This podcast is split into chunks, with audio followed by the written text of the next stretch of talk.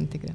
Hoje temos um programa especial com a participação de um convidado internacional, direto dos Estados Unidos, que vai trazer um pouco da visão dele, como anda o mercado por lá.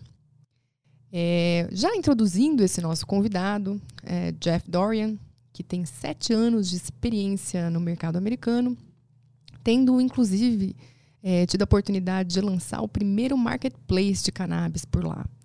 E recentemente, né, pivotando aí para um mercado recente, que é o mercado de bebidas com infusão de CBD e THC, é, a gente é, trouxe algumas questões para ele sobre como é, foi a experiência dele nesse mercado, como é né, a, o mercado atual, a regulamentação, o mercado de bebidas especificamente, e as percepções dele de como vai ficar o mercado pós-Covid.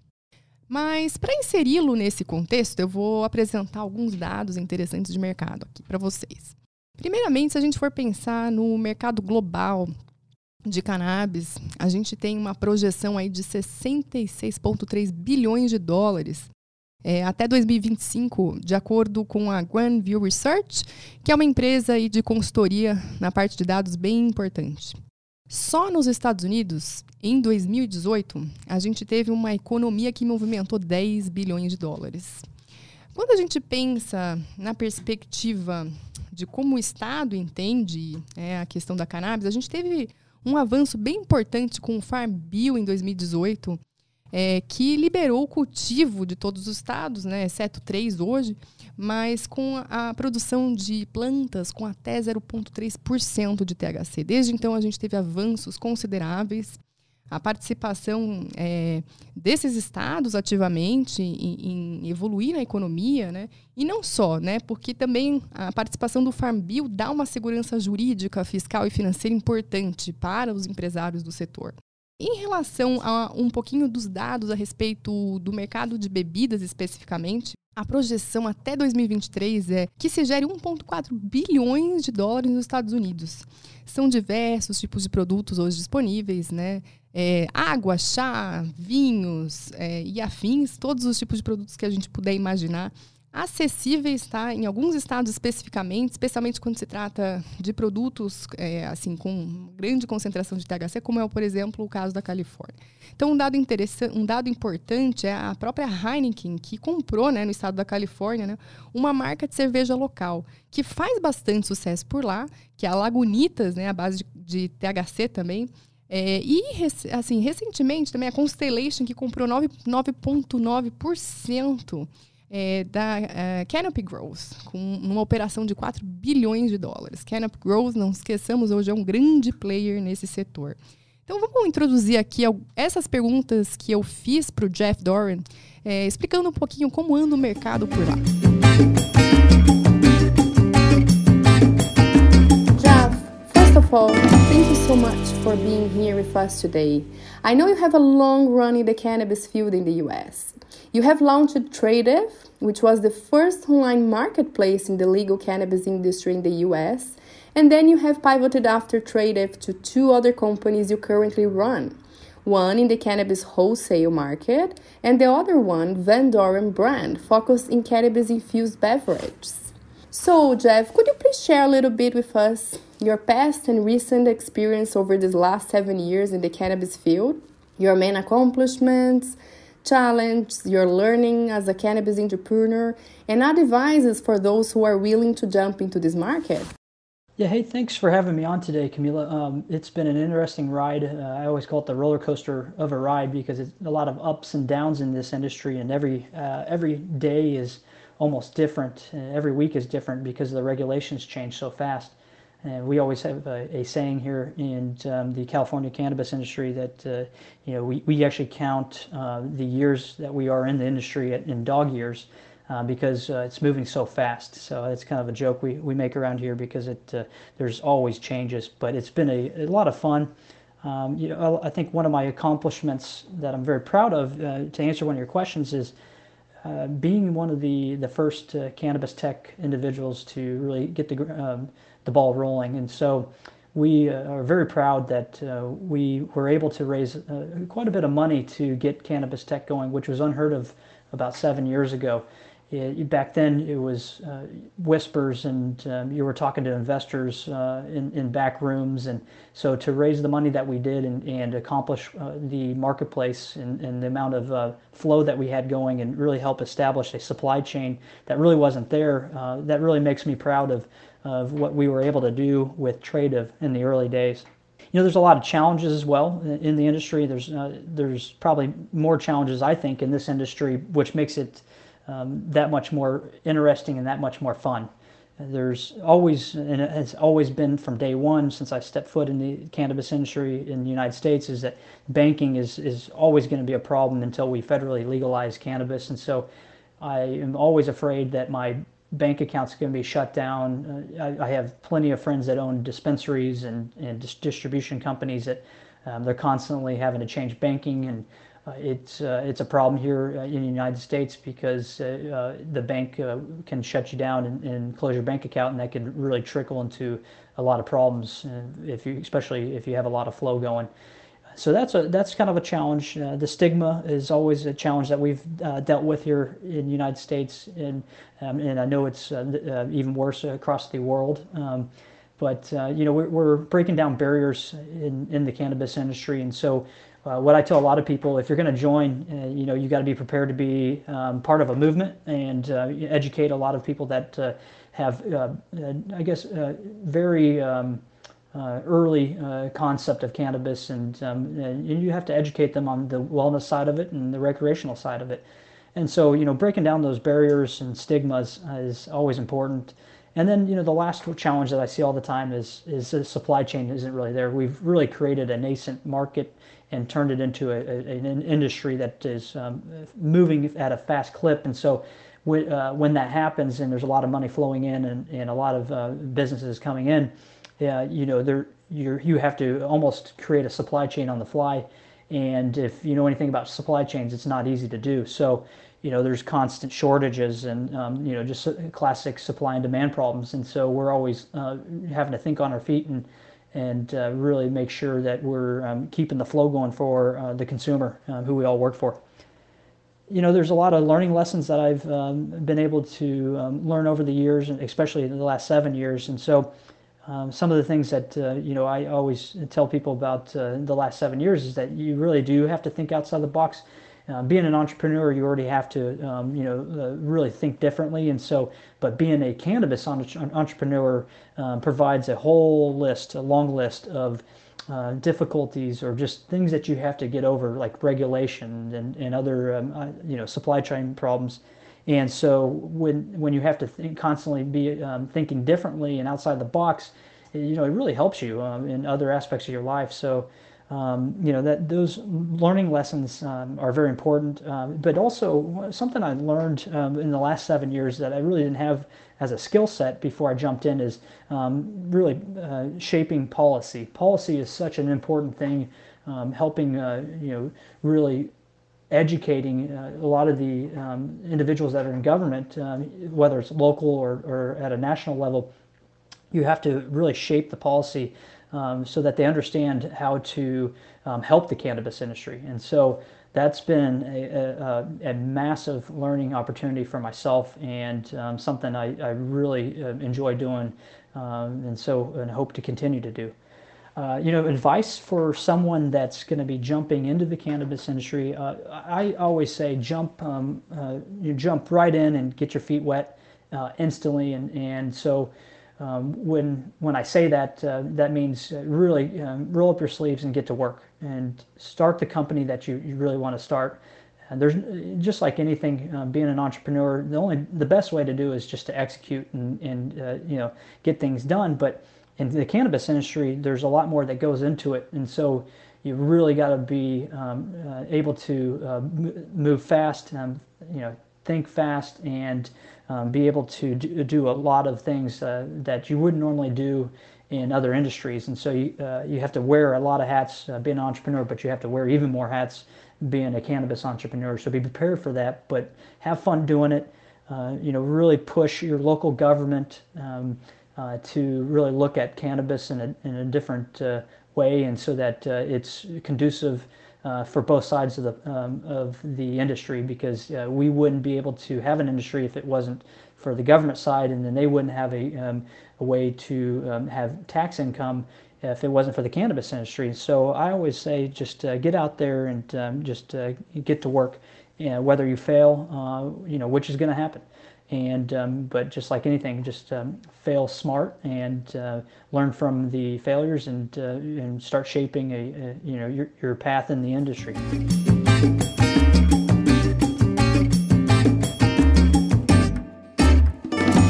And Jeff, I know you are very interested in technology and innovation, and one of your current endeavors is in the cannabis infused drink market. Could you please share a little bit with us why you chose this market?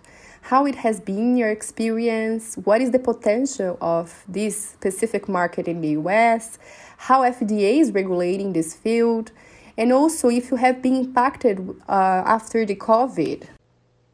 Yeah, so I'm always interested in uh, innovation and technology, and uh, it really um, intrigues me when there's innovation within a new industry such as uh, cannabis. And so I decided after kind of looking at a the cannabis industry as a whole and uh, looking uh, you know kind of down at all the uh, different aspects um, you know the, there's the flower side the uh, the vaporized um, side and um, there's all sorts of kind of little niches um, throughout the industry. I landed on the beverage side of the world because I saw an opportunity that I think is not uh, um, being taken seriously, but also uh, it's going to be, I think, a, a, a, way that people want to consume and, you know, five, ten years down the road. I think that the beverage industry is, is going to grow at a very fast clip in the next year, um, and then it will really grow here about three to five years.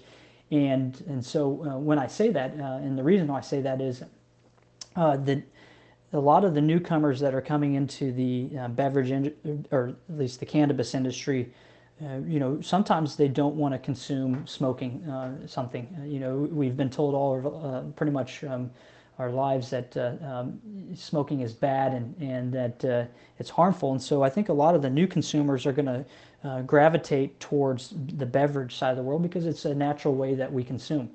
whether we're out with friends, you will have a drink of some sort, whether it's alcohol or, or some kind of drink. And so it's something that's natural to us, and I feel like once cannabis uh, has gotten over the stigma wall and um, people are used to cannabis, I think a lot of the newbies are going to flock uh, to the beverage side and really consume that way. And so uh, this is why I uh, started out and looking at uh, kind of holes in the cannabis industry and and this is a hole I identified that uh, hasn't really grown yet and still has a massive um, growth opportunity.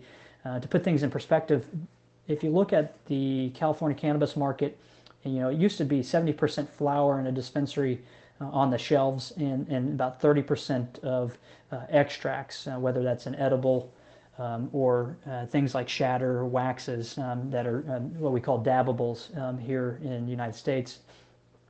The industry has shifted. And over the last uh, seven years, I've noticed uh, it has shifted fast too. So if you look at a, uh, a menu in any dispensary, uh, on average, you'll start to see that it's about 50% flower now and 50% um, extracts. Uh, and so in that um, that 50% extract, or maybe about like 40% of that uh, extracts uh, within the dispensary's lineup, you'll notice that uh, a good chunk of it's edibles, which has actually um, grown in the last actually month. But you'll also notice that there's a small percentage of drinks in there and then you'll have, of course, the uh, distillate uh, vaporizers and uh, uh, uh other dabbables. And so when I looked at it about a year ago, I noticed that a very small percentage that um, just shocked me was that about 3%, maybe even less, in some parts of California, was drinks. And, and, the other thing that I noticed that when I'm in about probably about four to five dispensaries a day um, prior to um, COVID 19. And what I noticed was that a lot of the uh, uh, the dispensaries really don't have setups for uh, cannabis beverages. Yet, when I would speak to consumers, uh, you know, a lot of them would say that you know, I, sometimes I like to smoke, and sometimes I, I, would prefer to eat an edible and and uh, or try a drink. And so that's when I knew um, that this is going to be a growth market, and uh, what happened uh, in the last month, it, it's actually um, starting to prove myself right. And uh, the the drink um, side of the world in the cannabis industry is actually growing at a very very fast clip, faster than I thought it would. So um, I'm hoping to uh, really help grow this uh, um, this section of the industry. Um, you know, to answer your question about the impact with COVID 19, COVID 19 has been kind of a, a, very up and down, up and down, up and down um, parts of the industry right now because uh, when it first uh, came about, uh, when people realized that there was going to be a shutdown, um, especially here in California, we were pretty early in the United States uh, to um, have a required shutdown, and you know it, it, made a lot of people bulk up, and um, so we we saw a, a, massive jump in March. And there was a lot of people buying a lot more, uh, double the amount of their normal ticket size and so you had a lot of people um, kind of maxing out uh, here in California. And when I say maxing out, that means they're buying an ounce, and and that's not a, a normal thing. Uh, and so we saw that um, uh, happen very fast, and then that affected the supply chain. And so there's a lot of uh, companies, uh, a lot of brands scrambling to uh, find great flower and try to keep the flow going. And then it, it kind of uh, slowed down there for a little bit for about three weeks uh, because I think people overbought and so they're um, trying to go, uh, you know, get through their supply, and and then it uh, jumped back up a little bit, but not a lot though, um, not not as much as I thought it would uh, for 420, which is the uh, you know the famous holiday in our industry. So. Um, so people um, were out and about, especially here in Los Angeles. And, and um, when I say out and about, they, they were um, going straight to the um, dispensary and, and, head straight back um, because of the um, requirement to um, the stay home requirement here in um, in California. But uh, what I've seen in the last couple days after 420 is not uh, not as much buying going on, but I think that uh, as restrictions kind of ease up uh, and things kind of uh, get the flow back, uh, as we say, I think there's going to be a lot of lot of uh, buying going on, and there's going to be um, uh, you know kind of a normal um, steady flow to the, uh, the, the California cannabis industry.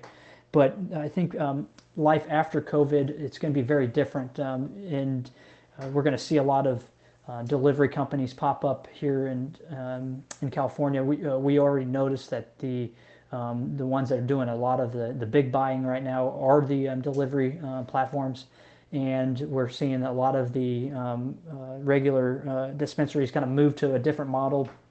Um, some of them have de- delivery licenses, so they're starting to tap into those licenses, and then a lot of them are also doing um, uh, uh curbside pickup, uh, which wasn't uh, something that was around as much prior to COVID-19. So we're seeing those those two sides of the industry really grow at a fast clip, and um, so we'll see we'll see a lot more companies um, go after that um, as uh, you know the United States gets back up and running, it's going to gonna, gonna be kind of a slow um, movement, and so until the um, social distancing is is really kind of um, eased up a little bit, I think we're going to see the delivery in, um, side of the industry just really blow up, uh, and and so we're going to see a lot of brands uh, doing a lot of more online marketing.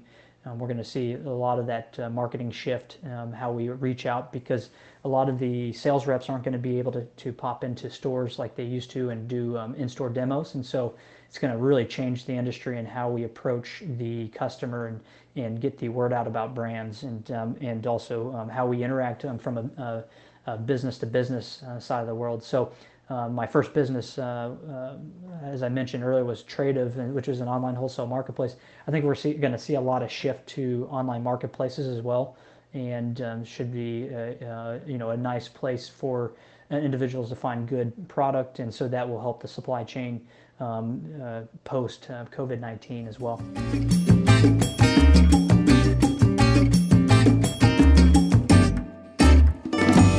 Regarding the market, we were seeing the projections growing day by day. According to Grand View Research, the projections before COVID was a global market for legal marijuana expected in 73.6 billion by 2027. We know we are talking about a different society post COVID in many different aspects economically, socially, digitally, and so on. So, how do you see the cannabis industry being affected after COVID? A great question, Camila. I, I really think that the cannabis industry is going to be a lot different than what we saw uh, about three, two to three months ago, especially here in California. You know, the industry has already shifted in the last uh, two months. Uh, once the stay-at-home um, orders were, were put out, uh, we saw a massive shift in, as I mentioned earlier, uh, uh, that we saw a massive shift in delivery systems, delivery platforms, and we saw a lot of the um, uh, dispensaries kind of move to curbside pickup. And so there's going to be a really big reliance on technology post um, COVID 19, not, not just in cannabis and just in you know every industry as a whole, but really the, the industry, um, the cannabis industry is used to having to shift and uh, innovate real fast. And so I think uh, the industry that we're going to see um, thrive uh, will be cannabis because we're so used to having to um, shift our, our mode of thinking, our, our, our way of marketing, and uh, because in especially in California and just uh, you know across the United States, regulations change weekly, and so a cannabis entrepreneur has to be uh, really fast to, to change um, to, uh, to change their way of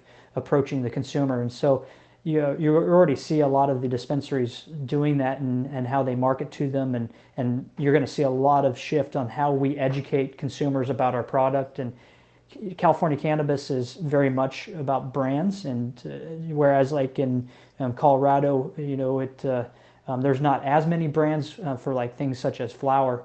And so you, you'll start to see um, a lot of these brands uh, thinking outside the box, and and I, I think it will be a good thing. Uh, you know, I think um, change is always good, but um, you know, keeping entrepreneurs on their toes and keeping companies, um, you know, really having to think um, intelligently on, on how they survive and thrive.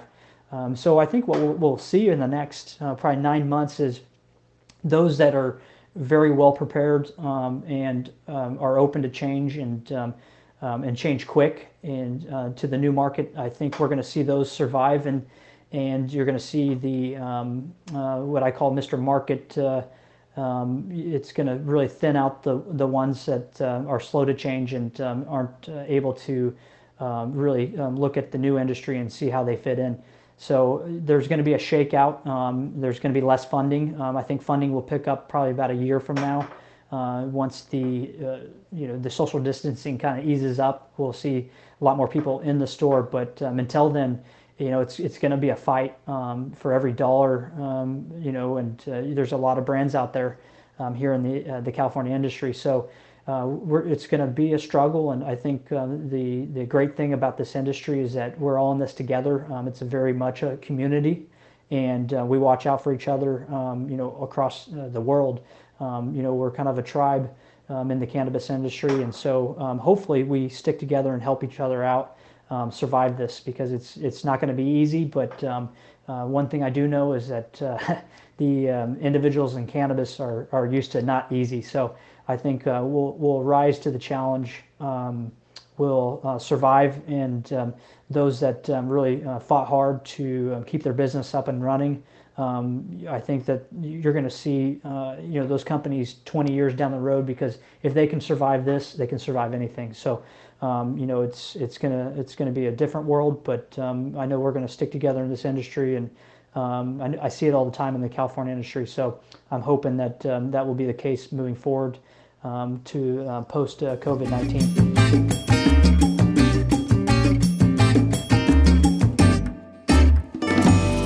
Acabou de ouvir então Jeff Dorian, um grande empresário nos Estados Unidos com atuação aí no mercado de lá por mais de sete anos. É, inclusive, né, trazendo a contribuição aqui da experiência dele enquanto empresário por lá, o mercado de bebidas, mais especificamente onde ele atua hoje, bem como as perspectivas na visão dele, né, em termos de projeções pós-Covid. Obrigada por ouvir mais episódio de Cannabis na íntegra. Você gostou desse conteúdo? Compartilhe. Nos siga nos nossos canais do YouTube e Spotify, deixando seus comentários e sugestões de pauta.